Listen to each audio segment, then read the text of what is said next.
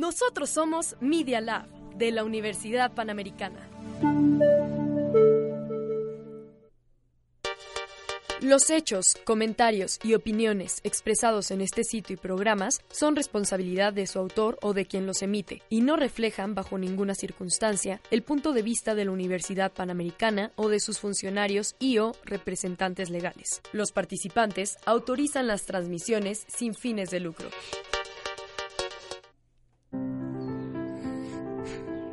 Ya inicia Fem Moment las chicas de Radio UP tomamos los micrófonos para hablar de nuestra realidad, nuestro pasado y del futuro que estamos construyendo juntas. Iniciamos.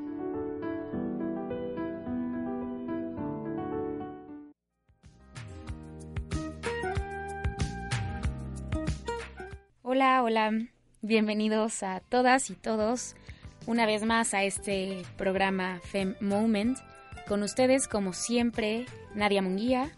Valeria Rodríguez y Rosy Quintana. El día de hoy les vamos a hablar de una escritora contemporánea ganadora del Premio Nobel de Literatura en el año 2015. Se llama, perdonen la pronunciación, voy a hacer lo mejor que pueda, Svetlana Alexievich. Svetlana nació en Stanislav, Ucrania, en 1948, pero fue criada en Bielorrusia. Cuenta que cuando fue pequeña Todas las historias de los adultos e incluso los juegos de niños giraban alrededor de la guerra. Los hombres hablaban de la gran victoria que los soviéticos habían tenido sobre el ejército nazi. En la Segunda Guerra Mundial, cuando los alemanes intentaron ocupar la Unión Soviética. Las abuelas y mamás también habían ido a la guerra, pero hablaban poco de ello cuando había poca gente. Ella estudió periodismo en la Universidad de Minsk. Ahí conoció a Ales Adamovich, autor que, según ella, fue su maestro. De viene el modelo de la obra de Svetlana, que a pesar de que sí es periodística, porque, bueno, ella estudió periodismo, se clasifica más como novela de confesión, novela colectiva o coro épico. El libro con el que ganó el premio Nobel se titula La guerra no tiene rostro de mujer. Este se escribió, se empezó a escribir 40 años después de terminada la Segunda Guerra Mundial, pues Svetlana comenzó a entrevistar a mujeres que participaron en la expulsión de los alemanes. La historia, observa Svetlana, había sido hasta entonces contada por hombres quienes veían la guerra como algo glorioso y heroico. Las mujeres, en cambio, siempre la ven como asesinato, según dice ella.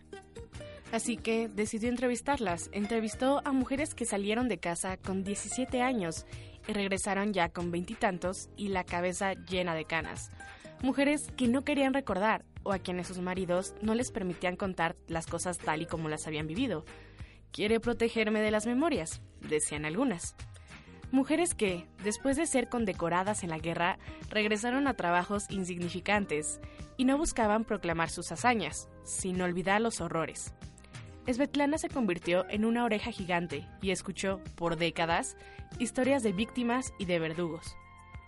En la elaboración de este libro, la autora se encontró con muchos problemas, tanto personales, pues cómo le explicaba a su pequeña de seis años lo que estaba haciendo, qué le respondía cuando le preguntaba qué era la guerra, problemas también técnicos y de censura.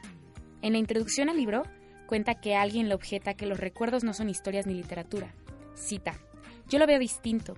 Es justo ahí en la calidez de la voz humana donde se oculta la invencible tragedia de la existencia su caos y su pasión, su carácter único e inescrutable, la realidad interior, digamos, el alma de los sucesos.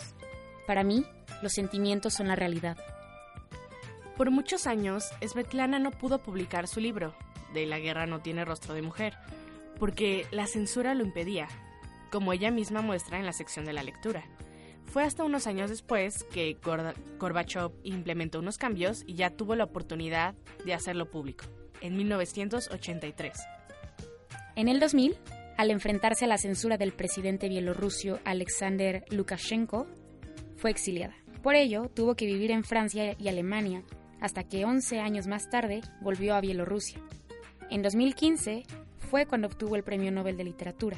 De hecho, Svetlana ha escrito más trabajos sobre tragedias soviéticas. Entre sus títulos se encuentran Voces de Chernobyl, que relata la catástrofe de la central nuclear, el fin del Homo Sovieticus, el hundimiento de la Unión Soviética y el rompimiento del ideal soviético, y Los muchachos de Zinc, sobre la intervención soviética en Afganistán, entre otras. Voces de Chernobyl. El libro no se trata tanto de la catástrofe de Chernobyl como sobre el mundo después de ella, cómo la gente se adapta a la nueva realidad. En este libro, la autora reúne decenas de testimonios y los expone en forma de monólogo, sin apenas intervención de su mano. Aparece la visión de todas las partes protagonistas de la tragedia, tanto liquidadores, científicos, funcionarios soviéticos, anticomunistas, niños, evacuados, renegados que habitaban las zonas contaminadas y pues tuvieron que sufrir todo esto, todo lo que conllevó esta gran catástrofe. Si bien el día de hoy les hablamos más de una obra literaria específica, en lugar de las acciones, varias acciones que llevó a cabo Svetlana, es importante resaltarlo porque fue ella quien volvió la mirada hacia la mujer viniendo de una actividad que se consideraba plenamente masculina. Sobre todo que ella le dio voz a estas personas que pues puede ser que en ningún momento pensaban que alguien se les iba a acercar a preguntarles cómo habían vivido esto de la guerra. Porque sí, como dices, usualmente conocemos más esta parte de los hombres que como cuentan los relatos de las guerras, pero es algo más refrescante este otro giro, esta otra visión. Claro, primero le dio voz a las mujeres y luego sin duda reformuló completamente la óptica con la que se observaba la guerra como victoria.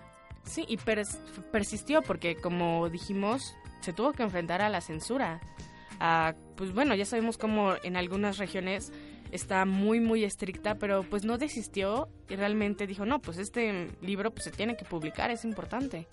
Así como Svetlana, hay muchas otras escritoras y mujeres más que luchan por darle voz a todas esas mujeres que pues han sido, hemos sido silenciadas de alguna u otra manera y por eso es que tenemos que reconocerlas. Así que esperamos que les interese leer un poco de esta autora. Honestamente yo al conocer esto un poco de cómo ha sido su labor periodístico, sí me, me ha animado bastante a leer alguno de estos libros. Así que esperamos que ustedes yo lo recomiendo ampliamente, sí he ojeado varias de sus obras y sí, sin duda, es, son libros que valen la pena leer. Sí, salirnos de estos libros que a veces es muy comercial o no sé, a veces no recurrimos a cuestiones más históricas a menos que sea un trabajo escolar o algo así. Así que pues, ¿por qué no darles una oportunidad? Así que esperamos Estos libros que se disfrutan mucho, esperamos que la introducción de Svetlana les haya gustado. Gracias por acompañarnos una vez más a otro programa de Fem, Moment.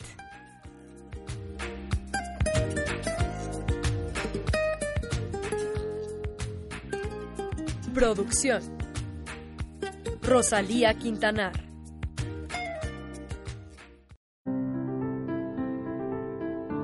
Hasta aquí este Fem Moment. Las chicas de Radio UP te invitamos a encontrarnos nuevamente en el siguiente de la serie. Te esperamos. Nosotros somos Media Lab de la Universidad Panamericana.